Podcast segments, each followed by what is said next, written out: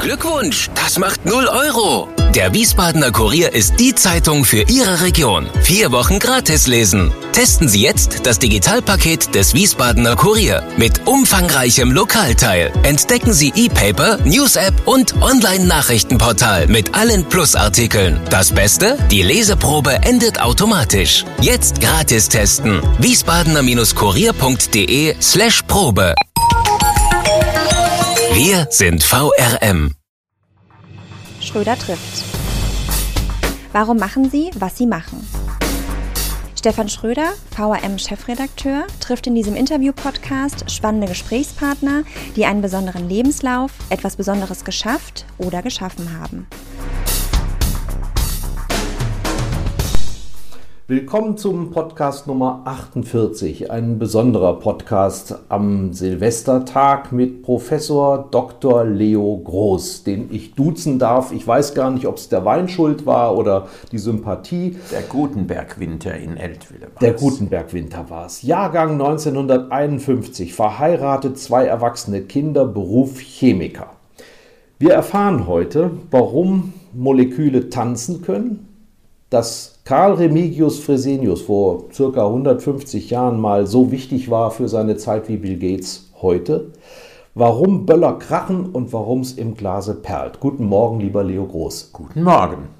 Heute geht es darum zu verhindern, dass wir die Silvesternacht verplaudern, weil äh, sonst würden wir am Neujahrsmorgen immer noch nicht zum Ende kommen, denn das, was du äh, zu erzählen hast, das ist unglaublich spannend lehrreich und nimmt faktisch kein Ende.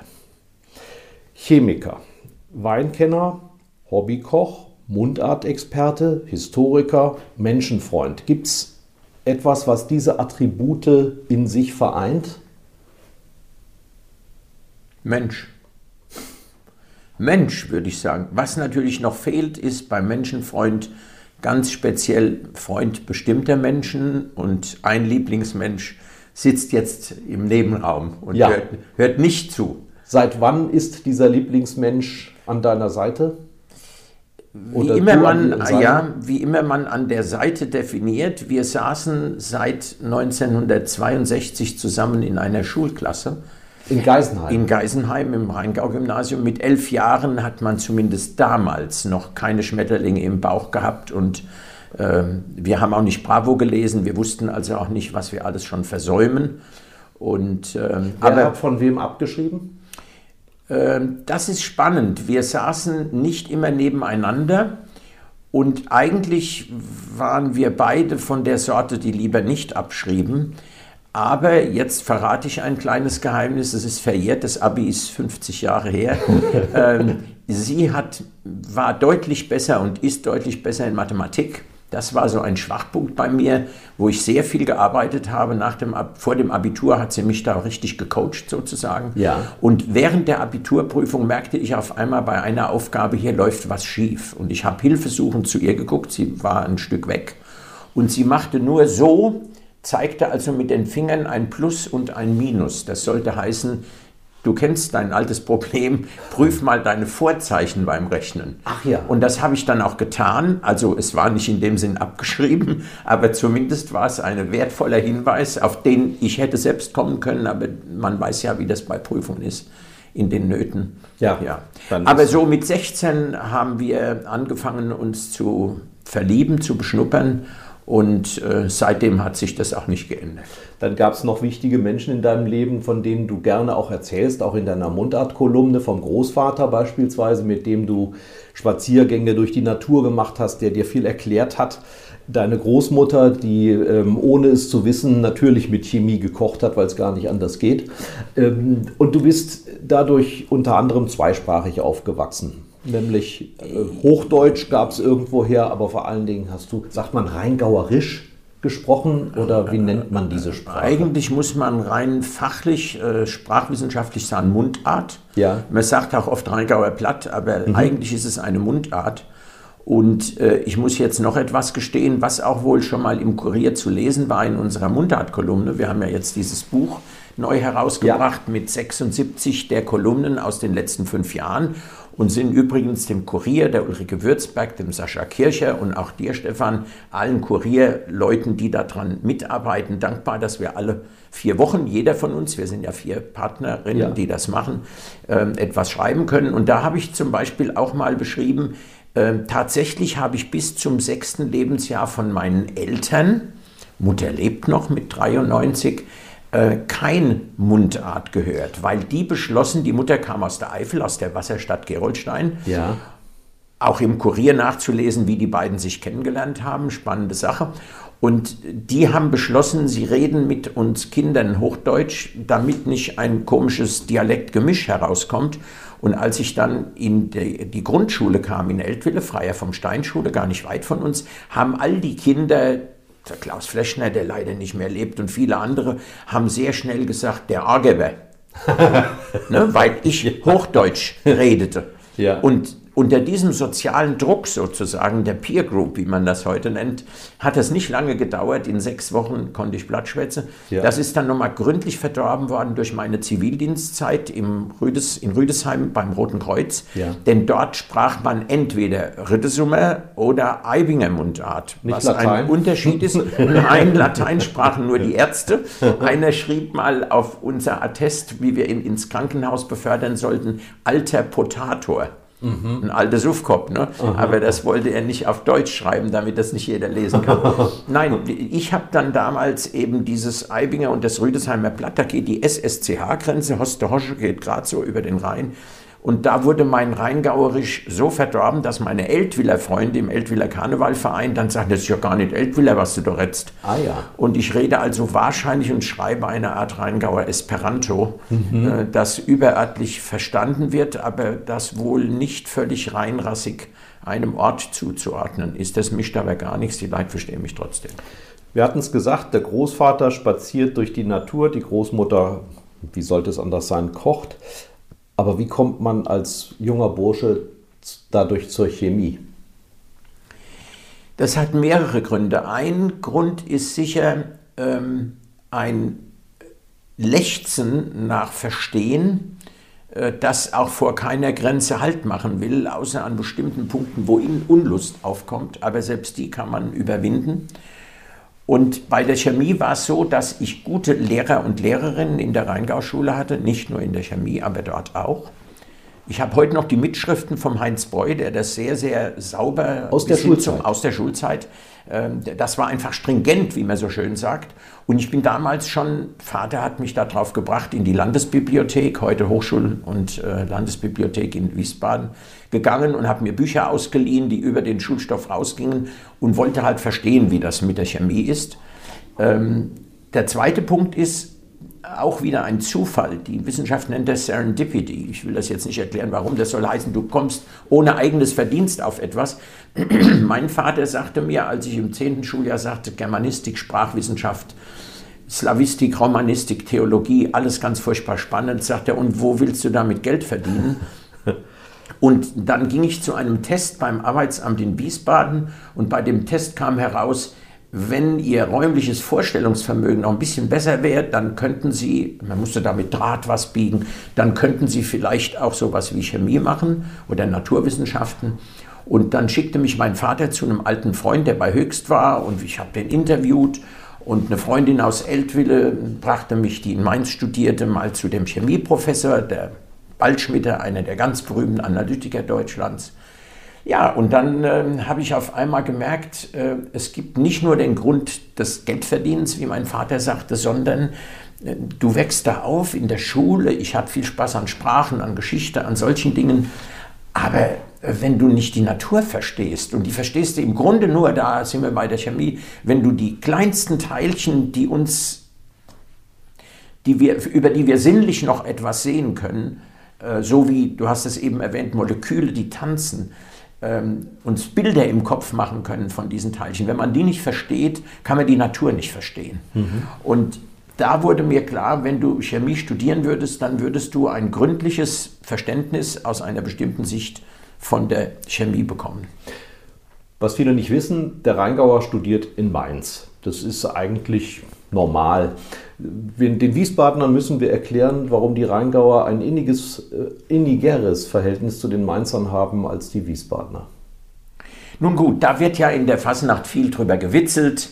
Ähm, inzwischen haben wir ja verbündete Oberbürgermeister gehabt. Also das ist überhaupt keine, keine Frage. Heinrich von Kleist hat es stringent beantwortet. Er fährt den Rhein runter und schreibt dann äh, das Schmale. Er hat ja leider gar nicht viel geschrieben, weil er sich so früh selbst äh, tötete.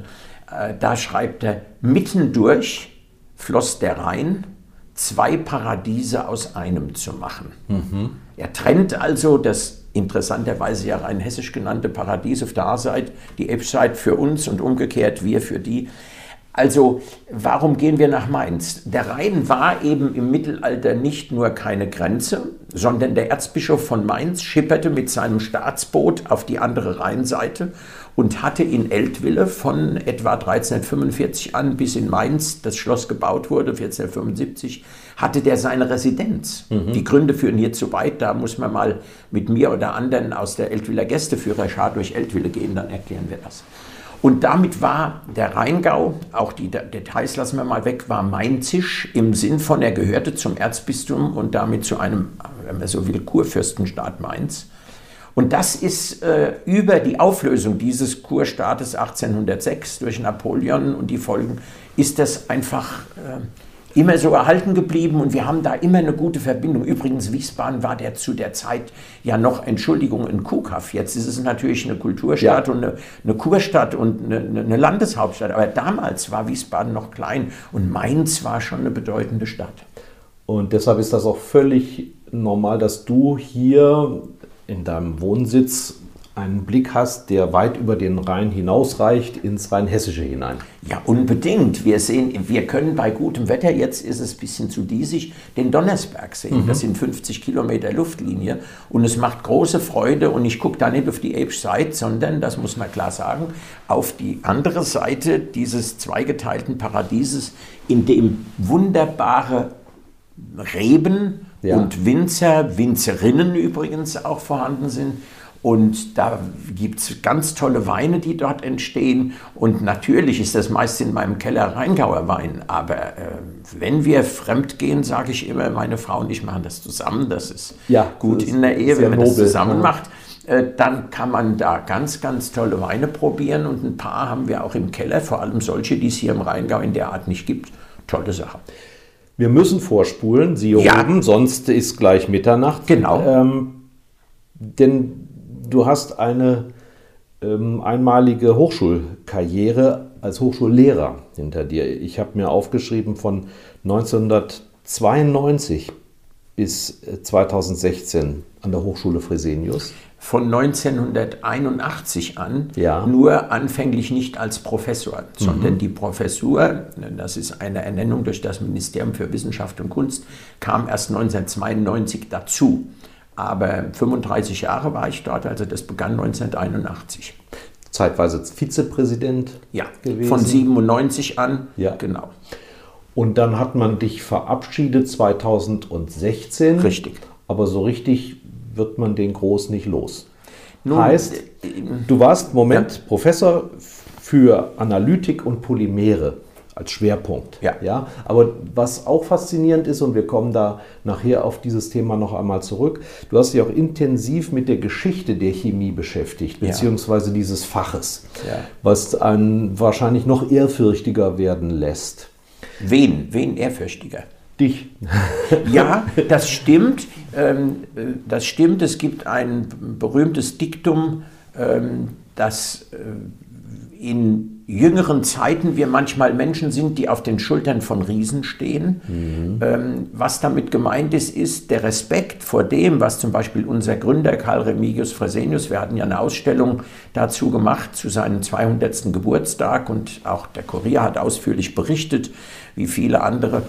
Da kriegt man deswegen die Ehrfurcht, weil man sieht oder, oder Bewunderung oder Respekt, weil diese Leute mit vergleichsweise für uns heute einfachen Mitteln, die hatten mhm. nicht all die Maschinen und Geräte, die ja. wir haben, zu Ergebnissen kamen, die erstaunlich zuverlässig und präzise sind. Sie haben ihre Aufgabe darin gesehen und sie haben damit, wie Fresenius für die Analytik, eine Wissenschaft mitbegründet und entwickelt.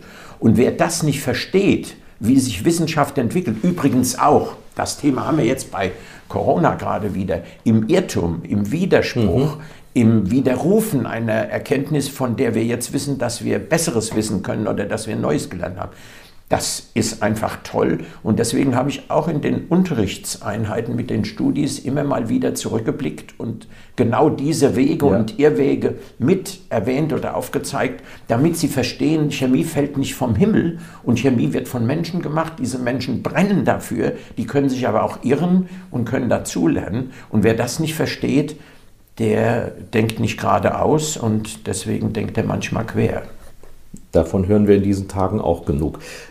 Erklär mir kurz, was wird aus den Menschen, die ihr ausbildet oder ausgebildet habt? Ja, also ich bin da immer sehr vorsichtig und würde gerne den Aspekt einbringen. Natürlich, eigentlich haben die sich ausgebildet. Mhm. Die kamen ja nicht mit nichts und wir haben denen nicht alles gegeben. Wir sind kein Nürnberger Trichter als Hochschule, sondern wir sind eine Gemeinschaft von Lernenden und Lehrenden, gerade auch in unserem Fachbereich Chemie. Der Aber sitzt in Idstein, Entschuldigung. Dass der sitzt ne? ausschließlich in Idstein. Mhm. Ansonsten haben wir, glaube ich, neun Standorte in Deutschland und 17.000 Studierende. Das ist die größte private Hochschule, die es in Deutschland äh, als Präsenzhochschule gibt, also mit mhm. nicht Fernstudiengängen. Das hätte der alte Fresenius sich vielleicht nicht träumen lassen. Ja. Und wir Chemikerinnen und Chemiker sind davon nur 500 schwache Männlein, weil du kannst natürlich nicht endlos Labors aufbauen und vorhalten und ohne das geht's nicht. Aber was die Leute bei uns lernen und mitnehmen, ist, ich nehme dich mal auf, weil du das gesagt hast, Moleküle tanzen sehen. Das heißt, sich im Kopf solche Bilder davon machen, was im kleinsten für uns weitgehend unsichtbaren oder jetzt mit Maschinen besser sichtbar zu machenden oder abzubildenden passiert. Und deswegen, wenn man es einmal verstanden hat, sich ausmalen zu können, wenn ich jetzt eine Fragestellung habe, wie komme ich zu einer Antwort mit den Mitteln und Methoden, die ich da erlernt und, und angewendet habe im Studium, in der Ausbildung. Wir haben ja auch eine Berufsfachschule. Und diese Leute gehen dann in eine Vielzahl von Berufen. Wir haben gute Kontakte zu den ehemaligen. Wir wissen ziemlich genau, was die machen, ja. wo die hingehen. Das geht von vor allem nach vielen Berufsjahren der Qualitätssicherung und viel Schreibtischarbeit bis hin zu intensiver Laborarbeit. Die Firma BioNTech hat ehemalige von uns eingestellt, um mal was Aktuelles zu ja. sagen. Ähm, die arbeiten in klinischen Labors, die arbeiten beim Bundeskriminalamt oder Landeskriminalamt an der Aufklärung von Verbrechen. Viele von denen arbeiten und leben und sind verheiratet im Ausland oder haben Partner, Partnerin nach ihrem Auslandsaufenthalt mit zurückgebracht. Mhm. Also es ist eine große Breite. Alles, was ein Chemiker oder eine Chemikerin machen kann, kommt davor. Wobei natürlich bei Fresenius der Anteil dessen, was man Analytik nennt, vielleicht kommen wir da noch drauf, ähm, einen gewissen Schwerpunkt bildet. Ja. Du hast ihn gerade erwähnt. Karl Remigius Fresenius, vor zwei Jahren wäre er 200 Jahre alt geworden, Richtig, ja. aber dieses Atom, was ihn unsterblich gemacht hätte, hat er nicht gefunden. Und trotzdem sagst du, das war so eine wichtige Persönlichkeit für das 19. Jahrhundert, dass man ihn, was seine Leistungen angeht, mit Bill Gates vergleichen kann. Ja, man, also, muss, man muss ja ein bisschen provozieren, genau, aber also, du kannst das erklären. Genau. Als äh, Chemiker ist man normalerweise verschrien als Nerd, der so hinterm Labortisch hängt und nichts im Kopf hat wie seine Moleküle und auch sonst nichts versteht. Und natürlich haben wir, besonders wenn man an der privaten Hochschule ist, ich zitiere mal Ludwig Fresenius, seinen Ur, Urenkel, ähm, es gibt uns als Hochschule Fresenius und auch als Institut Fresenius in Taunusstein nicht ebenso. Es gibt uns nicht, weil wir es sind, weil wir die Schönsten, die Größten sind, weil der Alte so ein großer Chemiker war. Es gibt uns, weil wir einen Beitrag leisten zu dem, was im Moment gebraucht wird und weil ja. es Menschen gibt, die uns für diese Dienstleistung, im Grunde ist Bildung ja auch so was wie eine ganz spezielle Form von Dienstleistung, bezahlen wollen.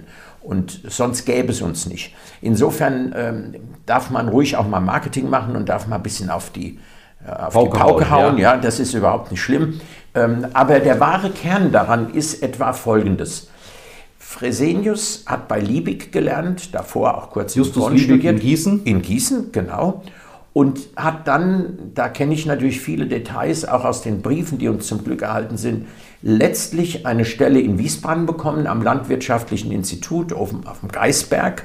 Das ist hinter dem Kochbrunnen, den Berg rauf. Das waren noch die Herzöge von Nassau. Genau, Wir das war der vor Herzog von Jahr Nassau. 66. Genau, vor 66. Der hat ihn 1845 dahin berufen und diesem Ruf ist er auch gefolgt.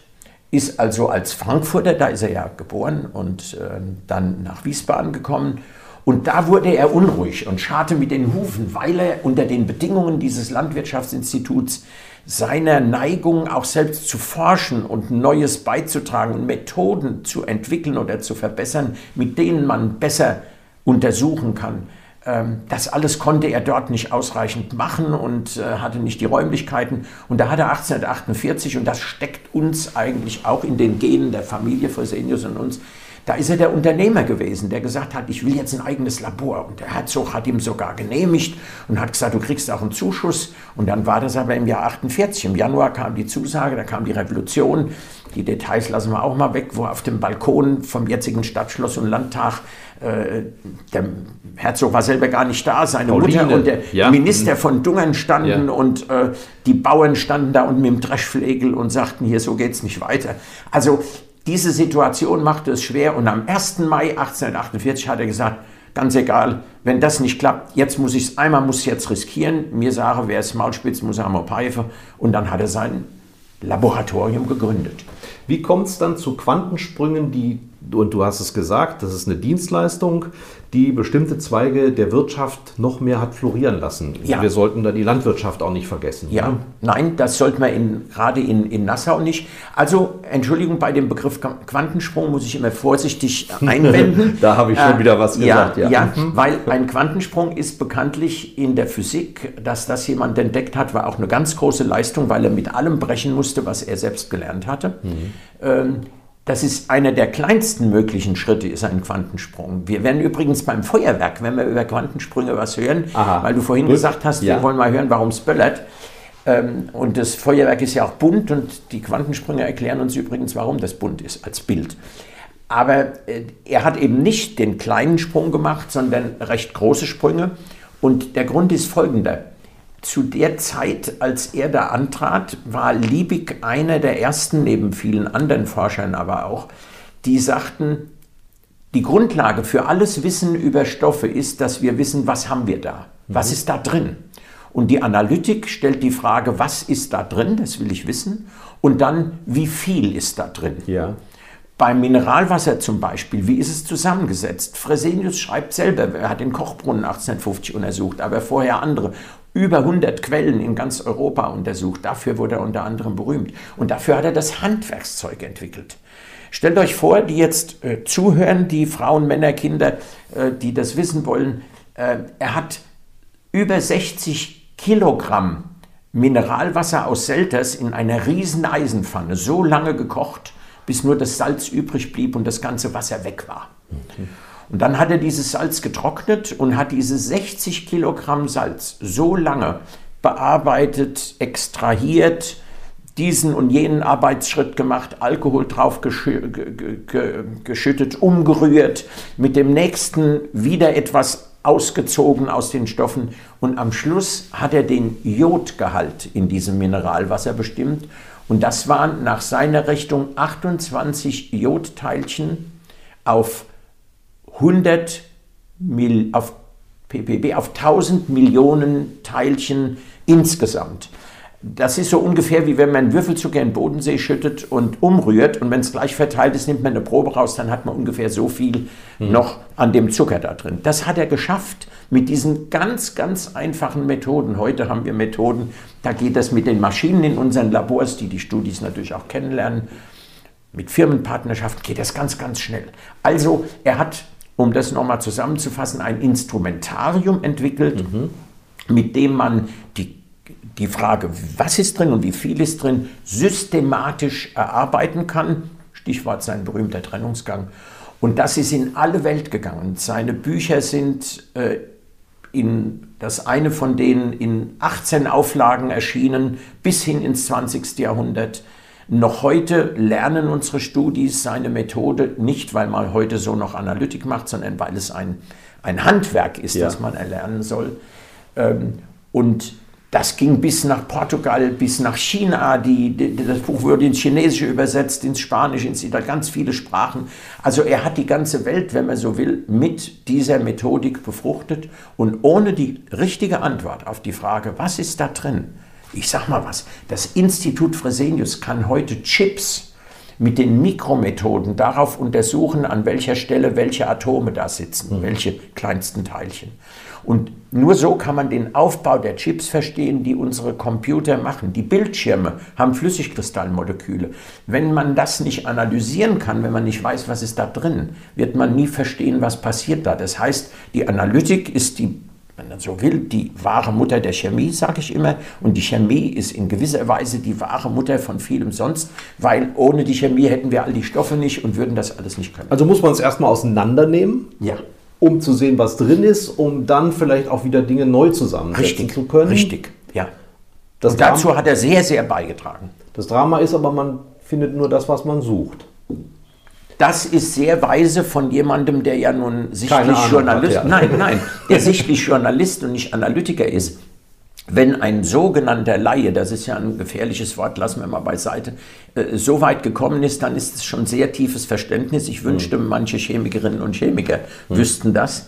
Also ähm, ich glaube, dass äh, ist übrigens so bei unserer Partnerhochschule, wir haben ja einen gemeinsamen Studiengang Lebensmittelsicherheit mit der Hochschule Geisenheim, deren erster Chemie- und Physiklehrer ein enger Mitarbeiter von Fresenius aus seinem Labor war, denn man hatte damals in Geisenheim noch keinen Chemiker und Physiker, der Neubauer, großer Weinchemiker. Und gerade bei der Weinanalytik ist es so, wir denken, manche wissen das noch an den Glykolskandal, der, der diesen Betrug machte, wir haben hier wahrscheinlich nicht die Zeit zu erklären, was der wollte, der diesen Betrug machte, der wollte sich darauf verlassen, dass man das Glykol, genau gesagt das Diethylenglycol, im Wein nicht suchte bei der Analyse. Da kommt keiner drauf, hat er sich gedacht. Richtig. Und es kam auch keiner drauf unter uns, das will ich dann doch sagen, zum Jahresende für die guten Vorsätze fürs nächste Jahr. Also unter uns, eigentlich sollst du nicht bescheißen, sonst musst du ja beichten. Wenn du aber bescheißt, auf Deutsch gesagt, dann lass dich nicht erwischen. Und der hat nicht nur Glykol gekauft, sondern hat es von der Steuer abgesetzt. Mhm. Und dann hat der Steuerbeamte bei, bei der Prüfung gesagt, sagen Sie mal, da steht immer 50 Kilo Diethylenglycol, für was brauchen Sie denn das? Und so ist er in Österreich erwischt worden. Aber gut, Aha. seitdem, an, an, wenige Tage später, rief man bei Fresenius an, ich war morgens selber am Telefon, weil noch keiner in der Zentrale war und sagte, können Sie Diethylenglycol im Wein nachweisen? Da habe ich gesagt, wir haben keine stehende Methode dafür, wir müssen wohl schnellstens eine entwickeln und das geschah auch. So, da haben wir den Bogen zum Alten geschlagen. Und obwohl das, was du erzählst, so spannend ist, habe ich den Eindruck, es ist immer noch wahnsinnig schwierig, gerade junge Menschen für das Fach Chemie zu begeistern. Woran liegt das? Kannst du das nachvollziehen? Selbstverständlich kann ich es überhaupt nicht, sonst wäre ich ja nicht Chemiker geworden. Ja. Äh, und hätte nicht mit wachsender Begeisterung äh, das studiert und eigentlich mein Leben lang weiter studiert, denn ich wäre ja damit nicht fertig. Und ich habe übrigens in meinen Anfangsjahren Studierenden vielleicht etwas erzählt, wo ich in späteren Jahren sagte, übrigens, früher habe ich mal das gesagt, heute wissen wir das besser. Und ich habe denen auch manchmal gesagt, sie sollten, wenn sie hier sitzen, schon mal mir gar nicht glauben. Und ist es nicht toll, wenn nach vier Wochen gemeinsamen Arbeitens jemand in einer Unterrichtsstunde zu mir sagt, Herr Groß, das Atom, was Sie da an die Tafel geschrieben haben, das hat eine Bindung zu viel. In Klammern, wir hatten in den ersten Wochen gelernt, wie viele Bindungen so ein Atom eingehen kann. Ich habe mich schlicht verschrieben. Das war auch keine Absicht. Und wie der Lehrer hat das gemerkt. So. Und der, so, wer kann denn schon nach vier Wochen Studium seinem Prof sagen, hey Junge, da liegst du aber falsch. Ja. So, also das ist ganz, ganz wichtig. Man hört immer, Chemie sei ein schweres Fach. Und ich glaube, das hat ein bisschen damit zu tun, dass vielfach in der Ausbildung, das gilt heute kaum noch, die Lehrerinnen und Lehrer von heute sind super gut geschult und die gehen das ganz anders an. Aber da wurde Chemie eben so betrieben, dass man Moleküle, die meisten Leute wissen ja gar nicht, was das ist, das sind, wenn man zum Beispiel den Alkohol im Wein zerlegt, zerlegt, zerlegt und guckt immer, kommt man irgendwann zum Punkt, das ist das kleinste Teilchen, aus dem der Alkohol im Wein besteht. Und auch der Alkohol anderswo. Das nennt man Molekül, sonst gar nichts. Und das kann man aufschreiben mit Strichformeln. Und wenn man nur die Formeln schreiben lernt und nicht versteht, was dahinter ist, dann sage ich, das ist wie wenn du einem Kind mit sechs Jahren ein Notenblatt gibst und sagst, schreib mal die siebte von Beethoven ab. Mhm. Und das Kind schreibt und schreibt. Und nach fünf Jahren machst du dem Kind eine CD auf, legst die auf und dann hört das Kind auf einmal im letzten Satz bum, bum, bum, bum, bum, bum, und da geht ein Rhythmus los und das ist übrigens auch ein Tanz, richtiger Tanz, Wahnsinn. Und dann sagt das Kind, wie bitte, das ist es. Und wenn man Chemie anfängt, indem man sagt, das habe ich immer gemacht, wir können die Augen zumachen und haben ein Bild davon im Kopf, wenn jetzt in diesem Topf was passiert. Wenn ich da zum Beispiel koche, wenn ich Sauerampfersuppe mache, Warum wird der Sauerampfer braun, wenn ich diese Suppe einfach heiß mache?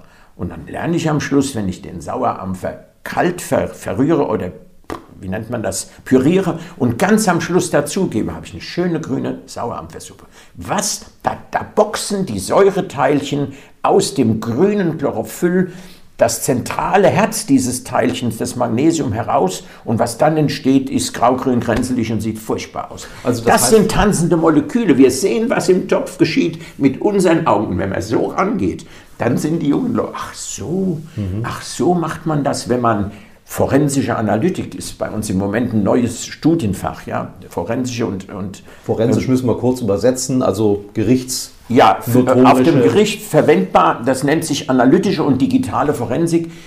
Die Leute sind wahnsinnig gespannt drauf, weil sie wissen wollen, wie kommt man denn diesem Verbrechen auf die Spur? Ja. Wie weist man denn nach, dass da was passiert ist, ein Mord? Und das können wir heute mit den chemischen, wir wissen das alles, ne? der genetische Fingerabdruck, das haben ja alles Chemiker, Chemikerinnen ersonnen.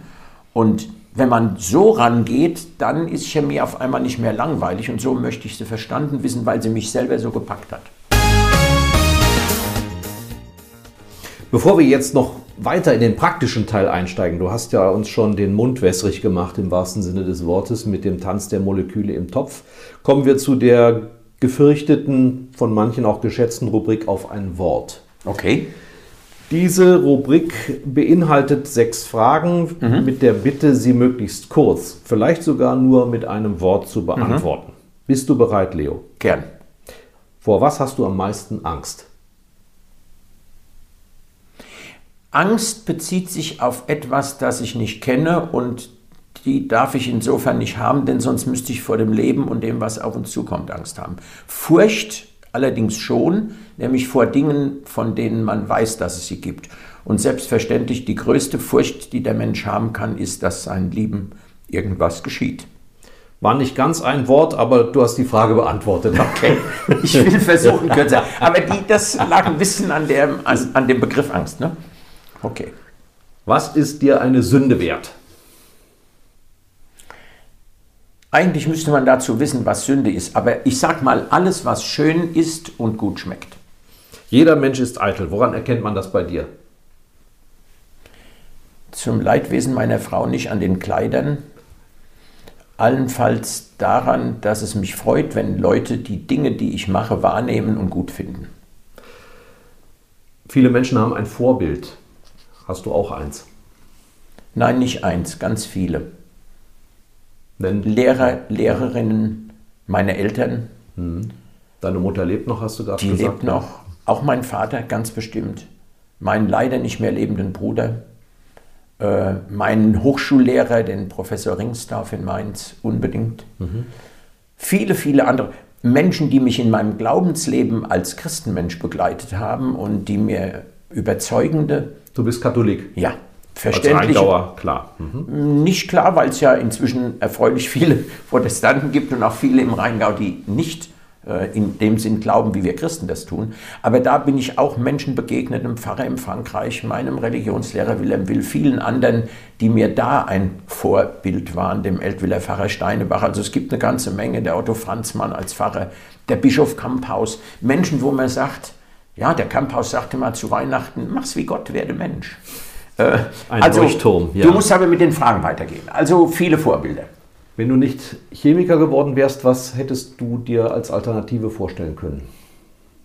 Fremdsprachen, Geschichte, Kunstgeschichte. Mhm. Es gibt noch mehr Alternativen, aber das sind welche, die ich dann hobbyweise auch tatsächlich betrieben habe. Dein größter Wunsch fürs Alter? Wie hat meine Frau aus Johannisberg gesagt, ich will ja gar nicht alt werden, nur lang leben. also mein größter Wunsch ist mit einer gesunden Ehefrau ähm, noch viele schöne Tage erleben und dabei zu sehen, wie die Enkelkinder aufwachsen und die Kinder weiter Freude am Leben haben. Genau, beim Status haben wir gesagt, es gibt zwar zwei Kinder, aber wir haben nicht gesagt, wie viele Enkelkinder. Das sind drei. Drei. Jetzt kommen wir zum praktischen Teil. Okay. Wir sind also kurz vor Neujahr. Ähm, ich würde trotzdem noch mal gerne wissen, es ist, es ist eine, eine Binsenweisheit, aber warum muss beim Kochen die Chemie stimmen? Wenn man nicht von Rohkost lebt, dann erhitzt man in der Regel etwas und beim Erhitzen, das, das tut man, um die Speisen zu verändern. In zweierlei Hinsicht. Erstens, wir nehmen jetzt mal zum Beispiel Fleisch. Ähm, bevor der Mensch das Feuer kannte, das ist ja fast mythisch in vielen Kulturen, hat er rohes Fleisch mit mehr oder weniger scharfen Zähnen zerteilen müssen, hat das blutige Fleisch vielleicht manchmal eklig gefunden. Das nicht mehr ganz frische Fleisch wollen wir gar nicht drüber reden, was das bedeutete. Der Mensch ist eigentlich nicht der geborene Aasesser. Davor wird er mit seiner Nase gewarnt. Und dann macht er also durch das Kochen das Fleisch erstmal mürbe und besser zerteilbar und besser verdaulich. Und das Zweite ist, wenn er es brät zum Beispiel, dann gibt es an der Oberfläche so etwas, wenn ich früher in Eltville sonntags aus der Kirche kam, so gegen halb zwölf ging ich äh, durch die Gassen und dann roch ich auf einmal, ja, das sind die sogenannten Röstaromen. Das war der Sonntagsbraten. Das ist übrigens die Chemie, die wir Maillard-Chemie nennen. Da werden an der Oberfläche. Maillard. Maillard, ja. Da werden an der Oberfläche die Moleküle erhitzt und dabei so verändert, dass sie sich verbiegen und verdrehen und auf einmal kleine Bruchstücke bilden. Und die Bruchstücke, kann man sich das so vorstellen, die beißen sich sozusagen in den Schwanz. Ich stecke jetzt meine rechte Faust in die offene linke Hand wupp, ja. und bilden einen Ring. Diesen Ring nennen wir Oxazolin und der riecht nach Röststoffen und geröstetes Fleisch und da läuft uns das Wasser im Mund zusammen und in diesem Wasser sind Eiweißstoffe und die fangen schon an, bei der Verdauung zu helfen, während wir kauen. Mhm. Also ist das nicht toll? Äh, wir verändern Stoffe, wenn wir sie äh, erhitzen oder kochen. Und eigentlich ist für die wirklich guten Köchinnen und Köche entweder ein intuitives Erfahrungswissen gut oder wie in meinem Fall, ich habe mal einen Artikel geschrieben, erst im Kopf, dann im Topf, zu sagen, wenn ich weiß, dass bestimmte Dinge meine Speisen in dem Sinn verderben, dass sie aus guten Rohstoffen etwas machen, was wir matschig finden, was wir nicht so appetitlich finden, dann habe ich einen Fehler gemacht kulinarisch. Das heißt, gute Köche und Köchinnen, wie meine Großmutter, meine Mutter, meine Frau, die müssen nicht die Moleküle tanzen sehen. Aber wenn man es sieht, ist das nicht von Nachteil. Ja. Und deshalb spielt sich das Kochen zuerst mal im Kopf ab. Na gut, jetzt bei mir natürlich ganz sicher nicht im Alltag, weil vieles ist ja Routine geworden. Ne? Ich koche fast täglich was und ähm, das kann man so nicht sagen. Aber bei Gerichten, die ein bisschen aufwendiger sind oder wenn ein neues Rezept ausgedacht wird, wie die Rahmsoße meiner Großmutter, die ich von ihr einfach gelernt habe und von meiner Mutter, ähm, da habe ich inzwischen mit Studis echt dran geforscht. Wir haben die Moleküle untersucht und haben ein Stück weit herausgefunden, warum diese Soße so besonders schmeckt und riecht, wie sie es tut. Ein Nachteil des Gesamtdeutschen ist ja, dass die Speisen mittlerweile fast überall gleich angeboten werden. Gibt es aber etwas, was im Rheingau oder für den Rheingau typisch ist, eine Speise? Darüber haben wir aus anderen Gründen, ich habe ja viel so Rheingauer Geschichte und, und solche Dinge auch betrieben, mit vielen anderen zusammen oder alleine. Da haben wir lange dran gearbeitet. Das kann man schwer sagen, weil der Rheingau war ja äh, erstmal ein Durchgangsland, dann gab es zwar das sogenannte Gebück, also diese lebende Hainbuchenhecke, die uns abschließt, aber... Zum Untertaunus hin. Ja, genau.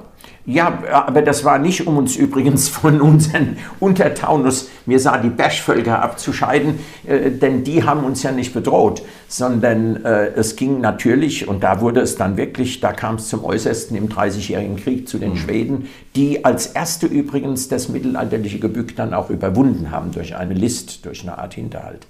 Aber ähm, so eine, der Rhein ist ja nun immer eine Verkehrsstraße gewesen und deswegen sind Menschen, siehe die sogenannte Völkermühle bei Zuckmeier, ja, in Eltville gibt es eine Initiative, die sich mit Flüchtlingen und mit, mit Migranten beschäftigt oder mit denen zusammen etwas macht, die denken daran. Ja. Ähm, da, da ist immer etwas los gewesen und insofern gab es eine Menge Einflüsse in dieser Küche. Es ist also schwer zu sagen, es gibt etwas, was immer so war. Aber es gibt ein paar Sachen, die in der Region gehen. Dazu gehört sicher der Tafelspitz mit grüner Soße. Ach ja. Ne? Dazu gehört die Haasfleischwurst mit, äh, mit Kartoffelsalat. Dazu gehört bei meiner Großmutter, weil es im Garten viel davon gab, gerade im Krieg, äh, Römischkohl. Was ist das, Römischkohl? Das ist Mangold. Andere mhm. Menschen sagen Mangold dazu, ne? den man gut essen kann. Äh, Spundekäse, der natürlich gar nicht aus dem Rheingau kommt, aber inzwischen hier Kultstatus hat oder in der Rhein-Main-Region überhaupt. Ja. Der Handkäse spaltet auch im Rheingau die Menschheit nach wie vor, das ist ganz ja. klar. Ja, also das ist schwierig zu sagen, ob es ein, äh, ein Rheingauer Gericht gibt. Ich glaube, da soll jeder Rheingauer und jede Rheingauerin sagen, das schmeckt mir besonders gut. Das schmeckt so wie bei der Oma oder bei den Eltern oder ja. im Lokal X. Wir haben ja auch so viele gute Küchen Toll, im Rheingau, ne, die jetzt darben, das muss man sagen. Ja. Und ab und zu, die wir selber so gern kochen, lassen wir uns dann auch mal da was Also wir haben nächstes Jahr eine ganz große Aufgabe. Wir müssen das essend alles aufholen, was in den Restaurants jetzt liegen geblieben ist. Essend und trinkend natürlich. Ja. Ne? Auch die Winzer und Winzerinnen sollen ja nicht darben. Und zum Glück kann man ja Rieslinggläser stemmen, auch zu Hause. Ja. Vielen Dank für den Übergang. Es ist fast ein Verbrechen, mit dir jetzt in so kurzer Zeit auch über Wein zu sprechen. Ich fange mal mit dem von mir geschätzten Thema Verschluss von äh, Weinflaschen an. Mhm.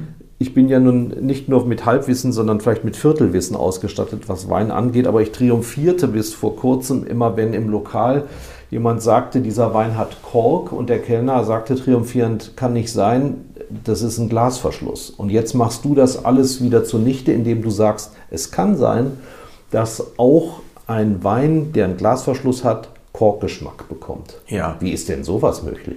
Nun, das ist so möglich, dass äh, der Geschmack verursacht wird von einem Molekül. Jetzt sage ich endlich mal einen Namen. Ich will ja sonst unsere Hörer und Hörerinnen nicht abschrecken. Trichloranisol. Mhm. Ein Chemiker, der bei uns gelernt hat, eine Chemikerin, könnte sofort die Formel hinschreiben und sagen, wie ist das aufgebaut. Äh, und das ist ein Stoff, der so entsteht, stellen wir uns das vor, dass die Korkeiche sich mit einer Rinde umgibt.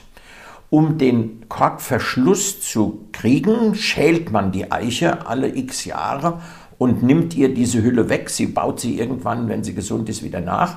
Und da sticht man jetzt den Korken heraus. Dieser Kork besteht aus riesengroßen Molekülen, die man sich vorstellen kann, wie ganz, ganz lange Perlenketten mit verschiedenen Perlen dran.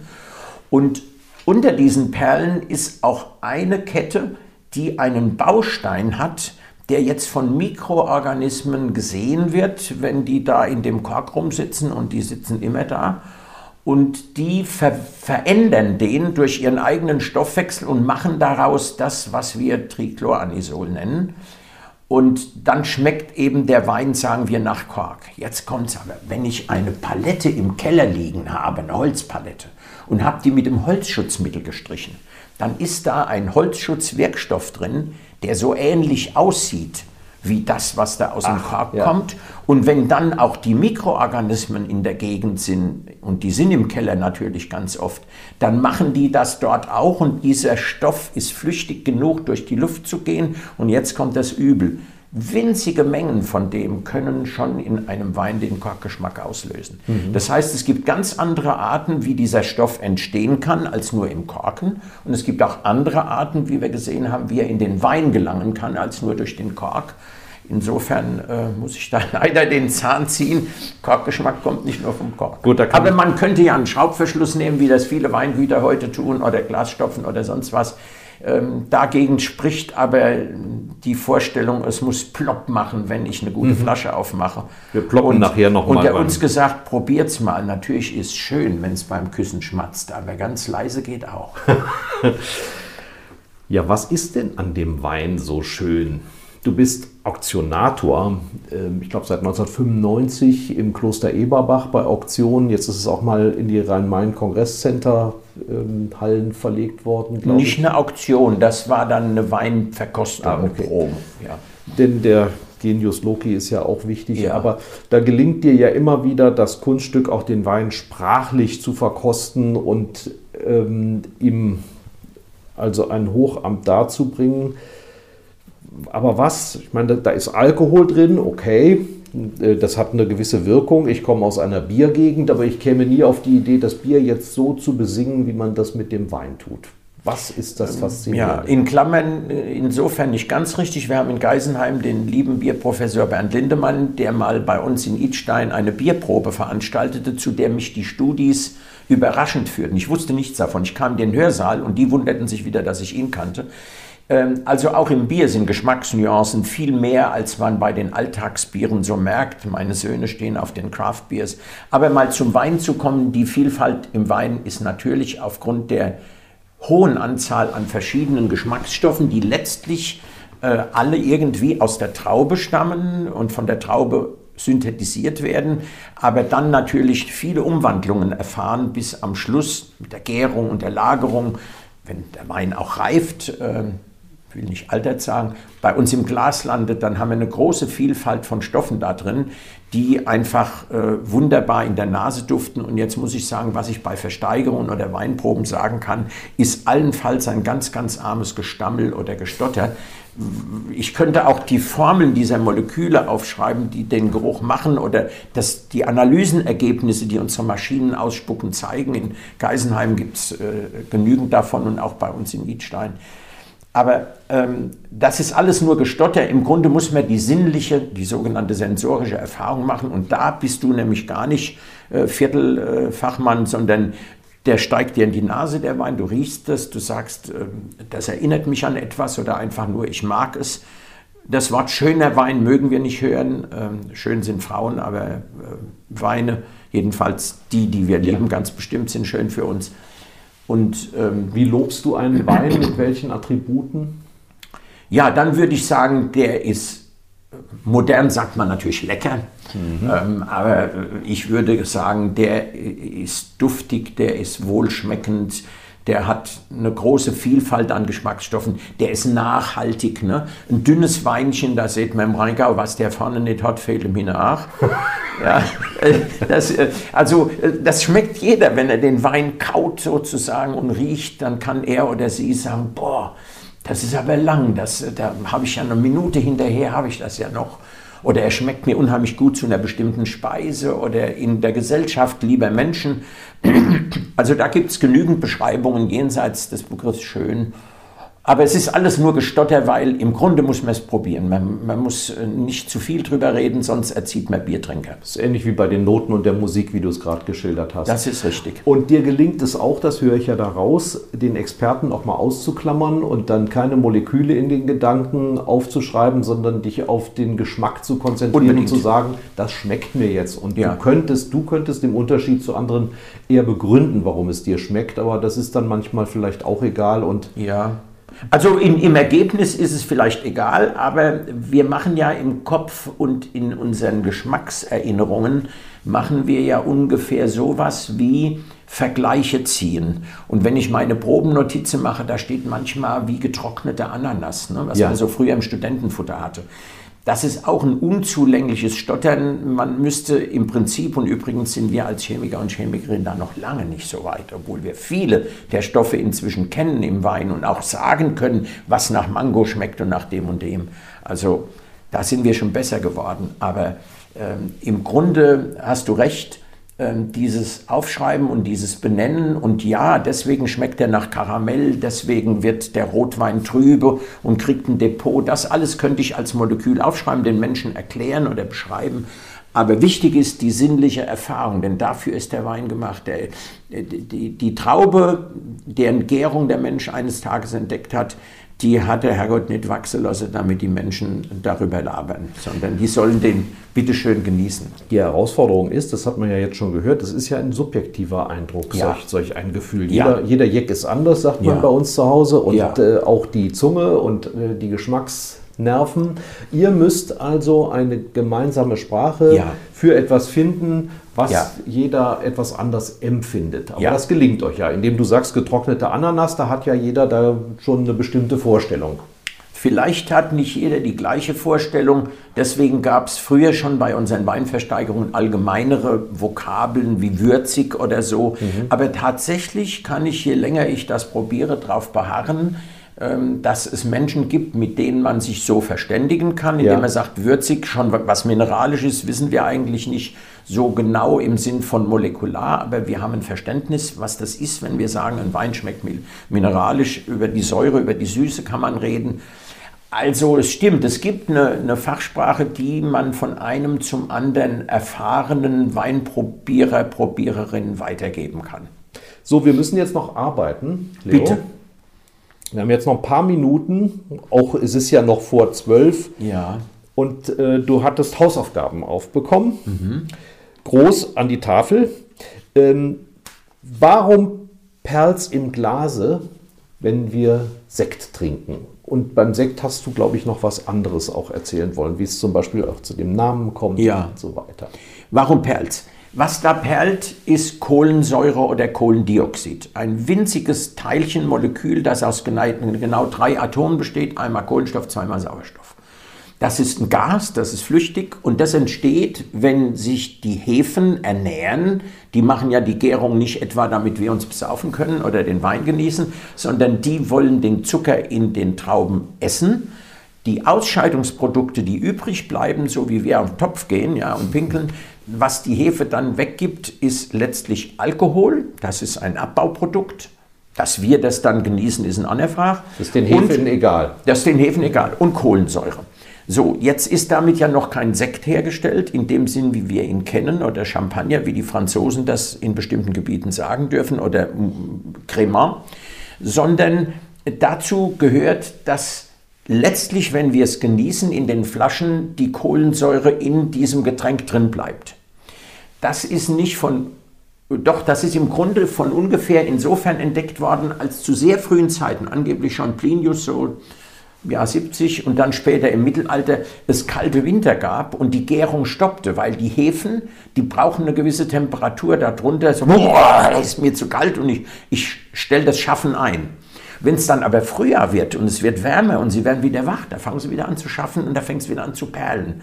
Und das hat der Mensch beobachtet und irgendwann, das wird jetzt zu weit führen, die Details, äh, ist es den Menschen gelungen, dieses schäumende Getränk in eine Flasche zu bringen. Dabei waren viele Zufälle äh, mit dabei, diese spontane Gärung. Der alte Fresenius hat übrigens darüber schon 1848 eine Arbeit geschrieben, an Rheingauer Weinen geforscht. Und äh, irgendwann wird das dann in der Flasche bleiben. Unter anderem hat man Flaschen so machen können, stellt euch das vor, weil in England die Glasbläser mit Holz heizten. Und irgendwann hat ein Admiral gesagt, das Holz brauche ich für meine Schiffe, ihr kriegt keins mehr. Und da haben sie Holzkohle verwendet. Und dann wurde die Temperatur beim Glasmachen höher, weil Holzkohle Kohle eine höhere, höhere Temperatur gibt. Und dann wurde die Glasstruktur anders und das Glas wurde widerstandsfähiger und auf einmal platzten die Flaschen nicht dauernd, wie sie es vorher getan hatten. Und dann hat der Mensch also diesen schäumenden Wein systematisiert. Die letzte und einzige Erfindung, alles andere waren Zufallsfunde, war, dass man sagte, so, wenn man Wein richtig durchgären lässt und gibt dann, man konnte ihn ja nicht filtrieren, die Hefen waren noch da, gibt dann etwas Zucker dazu und füllt ihn dann in Flaschen ab. Das nennt man die zweite Gärung, so wird heute Sekt gemacht. Äh, dann haben wir den, den, äh, die Kohlensäure noch in der Flasche. Ich habe mir die Zahlen mal rausgesucht. Das ist sechsmal so viel Druck in so einer Flasche wie der Luftdruck in unserer Umgebung. Das ist so, wie wenn ich 40 Meter tauche und dann ist dieser Druck äh, außen drauf auf mich. In einer Flasche sind 5 Liter Kohlensäure oder 12 Gramm drin und in einem Glas äh, sind es ungefähr 0,7 Liter Gas. Und wenn ich den jetzt in die Flasche bringe, dann habe ich da etwa 11 Millionen Bläschen drin. Das sind mehr Einwohner als äh, New York. 11 Millionen äh, potenzielle- Flasche? In einer Flasche 0,7. 11, 11 Millionen potenzielle Bläschen. Das ist ja schon was. Und wenn ich das dann in mein Glas gieße, äh, dann habe ich immer noch eine riesengroße Anzahl von äh, Bläschen, die aus dem Sekt aufperlen, aufperlen ganz, ganz langsam. Es bildet sich ein Keim, da ist ein Restchen von einem Handtuch an der Glaswand. Da drin sitzt Sauerstoff gelöst. An dieser Oberfläche sammelt sich dann der Kohlenstoff, äh, Entschuldigung, die Kohlensäure, die in dem Sekt gelöst ist unter dem hohen Druck. Ne?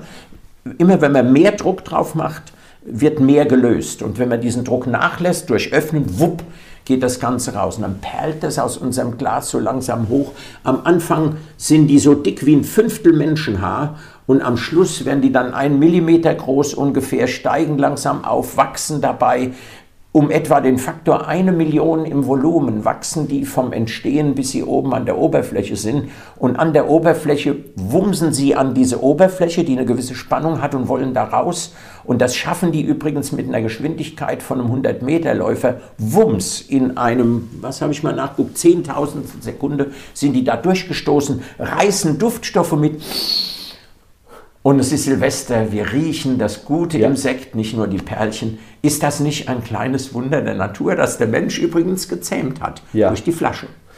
Unser Verdienst. Du hast da irgendwas von Friedrich dem Großen auch erzählt in dem Zusammenhang? Ja, das ist ganz lustig. Der Friedrich der Große wollte mal wissen, wie diese Bläschen da entstehen und hat die Akademie der Wissenschaften dran gesetzt in Berlin. Und dann hat er die gefragt und haben die gesagt, ja, dazu brauchen wir, um das zu erforschen, 40 Flaschen Champagner. Das Projekt ist nie umgesetzt worden, weil dafür war der Alte zu geizig. Äh, wir müssen weiterziehen und haben an Silvester in diesem Jahr mit Sicherheit weniger Krach, ja. vielleicht mehr Farbe ähm, und weniger Krach. Aber warum kracht es beim Böllern eigentlich? Ähm, es kracht, weil der Mensch es will. Ja. Äh, die chinesischen Böller, die wohl mit die ältesten waren, ähm, sind auch gemacht worden, um Krach zu machen. Wir schießen ja auch Böller und wir machen Salutschüsse und so. Offenbar ist dieses Krachmachen zu Ehren von irgendwas oder jemand. Ich, wenn ich das neue Jahr wäre und dann würde ich mich wie ein Hund verhalten äh, an Silvester und würde mich sofort verkriechen und das neue Jahr würde gar nicht anbrechen bei dem Krach. Aber wir finden, wir begrüßen das neue Jahr mit diesem Lärm. Das ist Schwarzpulver im Prinzip. Also ja. das ist ein Gemisch aus etwas, das brennen kann, im Wesentlichen ist es Holzkohle, mhm. und etwas, das den Sauerstoff liefert zum Verbrennen. Wir wissen alle, ne, wenn man eine Kerze erstickt, indem sie keine Luft, keinen Sauerstoff mehr hat, brennt die nicht. Und das ist meistens sowas wie Kaliumnitrat, also das ist ein Salz. Und wenn man das miteinander vermengt und zündet, dann sagen die Sauerstoffteilchen in dem Kaliumnitrat, hey, ich will was zu fressen. Und die Kohlenstoffteilchen sagen, dafür bin ich da. Und weil die das aber nicht so ganz leise machen und abbrennen, wie wir das mit unserem Kaminfeuerchen machen, mit dem Holz, sondern weil das explosionsartig geht, macht das Wuff und tut einen Riesenknall, der leider eine zerstörende Waffe wird. 30-jährigen Krieg haben viele Menschen ihr Leben mit so Knarren verloren und auch später. Aber bei unseren Feuerwerken macht es natürlich einen wunderschönen Riesenlärm und darauf haben wir es abgesehen. Als der Mensch das mal erfunden hatte, wollte er es immer wieder tun. Und jetzt gibt es wunderbare Farben, ja. die der Feuerwerker da an den Himmel zaubert. Da sind wir bei einem Quantensprung. Der Feuerwerker hat in einer Rakete zunächst mal einen Treibsatz, der dazu hilft, dass das, was in der Rakete drin ist, hoch in den Himmel steigt. Das ist wie bei den Raketen, die zum Mond fliegen. Da ist einfach Treibstoff drin, der verbrennt, dabei entsteht ein Gas. Dieses Gas braucht viel, viel mehr Platz als der Treibstoff. Und dann lässt man es hinten durch Düsen raus, wenn es den Platz sucht, und dann kommt es ins Freie. Und dabei wie ein großer Strom, wie bei unseren Düsenflugzeugen, kommt es da hinten raus und gibt halt den Rückstoß, den Schub. Ja, und dann geht diese Rakete hoch. Wenn die eine Zeit lang gebrannt hat, die Macher, die können, die Fabriken können das gut berechnen, dann brennt eine zweite Ladung an und die frisst sich durch zu dem Teil, wo jetzt das Farbgebende im Feuerwerk ist und dann explodiert das. Und wenn das explodiert, hat man dort jetzt einen Stoff reingegeben. Das sind übrigens die Stoffe, die der alte Fresenius im Mineralwasser gefunden hat. Mhm. Lithium, Natrium, Strontium, also Alltagsstoffe, die in unseren Mineralwässern sind. Und jetzt passiert etwas. Wenn da so ein, eine Explosion losgeht, dann sind die kleinsten Teilchen, die Atome, zum Beispiel nehmen wir mal im Strontium, die werden durch diese Hitze unheimlich stark erhitzt und bewegen sich sehr schnell, sie tanzen sehr schnell und dabei gewinnen sie an Energie, so wie wenn ich auf einen Berg steige, ja, und dann habe ich mehr sogenannte potenzielle Energie, wie wenn ich unten in der Ebene bin. Wenn ich jetzt heruntersprenge, ohne Fallschirm würde ich die ganze Energie wiedergewinnen, die würde mir die Knochen brechen. Die Atome vermeiden das, indem sie sagen, was du uns da an Energie draufgeladen hast, durch die reine Hitze, durch den Stoß, durch die Reibung, das wollen wir wieder loswerden und das geben sie als Licht wieder ab. Und dieses Licht hat jetzt bei diesen Stoffen eine solche Wellenlänge, dass unsere Augen sagen können, ha, unsere Sehzellen merken das. Ne? Wir wissen, Infrarotlicht sieht die Schlange, ultraviolettes Licht sieht die Biene, wenn sie die Blumen so. Wir sehen das nicht, aber das sichtbare Licht, das können wir sehen. Und das ist es, was das Feuerwerk bunt macht, indem die Atome ihre Energie durch einen Quantensprung wieder abgeben und in kleinen Paketchen, das ist so, wie wenn Sie kleine Paketchen wegschicken. Und diese kleinen Paketchen sind nichts anderes als Lichtteilchen. Und unsere Augen sehen die. Und deswegen ist Feuerwerk bunt. Jetzt könnte man sagen, wir verzichten halt heute auf diese Kracherei mit den bunten Farben und setzen uns zu Hause hin und machen Bleigießen. Jetzt spielst du da wieder den Spielverderber und Das sagst, muss ich. Bleigießen ja. geht gar nicht. Nein, Oder- nein, nicht mehr. Warum? Also erstens aus chemischen Gründen und zweitens folgerichtig nach EU-Recht nicht. Weil es gibt einen Grenzwert für eine Bleibelastung. Blei ist ein für die Menschen giftiger Stoff. Äh, Er lagert sich im Körper an und bleibt länger da drin, als uns lieb ist, wenn wir ihn mal als Staub oder äh, eingeatmet haben oder uns irgendwie reingerieben haben. Und Der deswegen, hat eine Depotwirkung, der geht nicht wieder weg. Ja? Jedenfalls nicht so schnell. Das dauert, da weiß ich nicht die Details im Kopf, das könnte ich nachlesen. Müssen wir die Toxikologen bei uns in, in der Hochschule oder in der, im Institut Fresenius fragen oder in der Klinik. Also wir wollen auf keinen Fall, dass das sich im Körper ablagert. Und deswegen ist Bleigießen einfach heute nach Gesetz nicht mehr erlaubt. Das ist aber kein Problem. Man kann nämlich Zinn gießen. Erstens ist mal die Schmelztemperatur von Zinn auf jeden Fall auch noch geeignet, um das zu Hause zu machen, zu erhitzen. Also es gibt tatsächlich Sets, die man kaufen kann, wo man das mit Zinn macht. Und das Zweite ist, was ich wirklich empfehlen kann, man nehme einfach mal Kerzenreste Ja. und mache ein Wachsgießen. Das ist äh, wirklich weitgehend ungefährlich, außer dass man sich mit heißem Wachs wehtun kann. Und ähm, das Ganze gibt nicht so schöne Formen, weil das Wachs, das Blei erstarrt ja, wenn es in, in das Wasser hineinfällt Bizarr, beim Bleigießen ja. Hm. und gibt so bizarre Formen und da fangen wir an, die zu deuten, so wie schon im Altertum die, der Haruspex, ja, der Tiere aufgeschnitten hat und hat gesagt, ha, die Schlacht wird so ausgehen oder Der römische so, Priester, so ja. ein Blödsinn, genau. Also das wollen wir nicht tun, aber Wachs ist dafür geeignet, vor allem wenn man einen kleinen Tropfen Spüli oder sowas in das Wasser tut, dann geht die Oberflächenspannung zurück, wie wir wissen, ne? Beim, dann kann man leichter spülen und dann fällt auch Wachs, so wie das sonst viel schwerere Blei oder Zinn, direkt in diese wässrige Phase hinein, erstarrt. Ja, ne? ja. Wir Chemiker würden sagen, das ist eine Phasenänderung, schmelzen und erstarren. Das bleibt der gleiche Stoff, aber er hat einen anderen Aggregatzustand. Und dann können wir aus dem Wachs etwas lesen. Warum denn nicht? Wir kommen zum Ende. In wenigen Minuten ist es ja wahrscheinlich schon soweit. Oder mancher hört ja den Podcast auch erst im neuen Jahr, aber das ist ja dann noch relativ jung. Hast du natürlich in deiner Rheingauer Mundart einen Wunsch für dieses jetzt anbrechende Jahr? Für uns, den du aufsagen kannst. Aufsagen. Also, ich weiß nicht, wie viel Zeit wir noch haben. Es gibt natürlich auch schöne Verse. Aber ich sage erstmal, der Wunsch an uns alle ist natürlich, dass wir gesund bleiben oder wenn wir es nicht sind, werden oder wenn wir es nicht werden können, liebe Menschen finden, die uns dabei begleiten, dass wir leider nicht mehr gesund werden können. Das alles kann ja im Leben passieren. Dass wir Lebensfreude haben, dass wir uns die auch durch diese Erkrankung nicht einfach nehmen lassen und dass wir bereit sind, welche zu geben, indem wir den Menschen das geben, was der Mensch braucht, nämlich Menschen, die um ihn sind, die ihm die Hand halten, die ihn gern haben, die ihm das auch zeigen. Also eigentlich ist es das, was ich uns fürs nächste Jahr wünsche. Das es war wird aber nicht, das war aber Hochdeutsch jetzt. Genau. Also die Oma hätte gesagt, wann die Leute verrückt werden, fangen sie am Kopf an. Ich wünsche den, den Menschen, die aus unserer Sicht verrückt sind, indem sie nicht einsehen wollen, was da passiert, den, der Wissenschaft nicht glauben und damit auch vielleicht anderen Menschen Lebenschancen rauben, indem sie aus Egoismus andere infizieren oder anderen schaden, dass die das einsehe, dass die mal vernünftig werden. Ich wünsche uns natürlich ganz viel Gutes zu essen und zu trinken ähm, ganz viel Liebe und Partnerschaft, Freude an der Natur, Spaß hat, wenn man was Gutes kocht, was Gutes isst, was Gutes trinkt.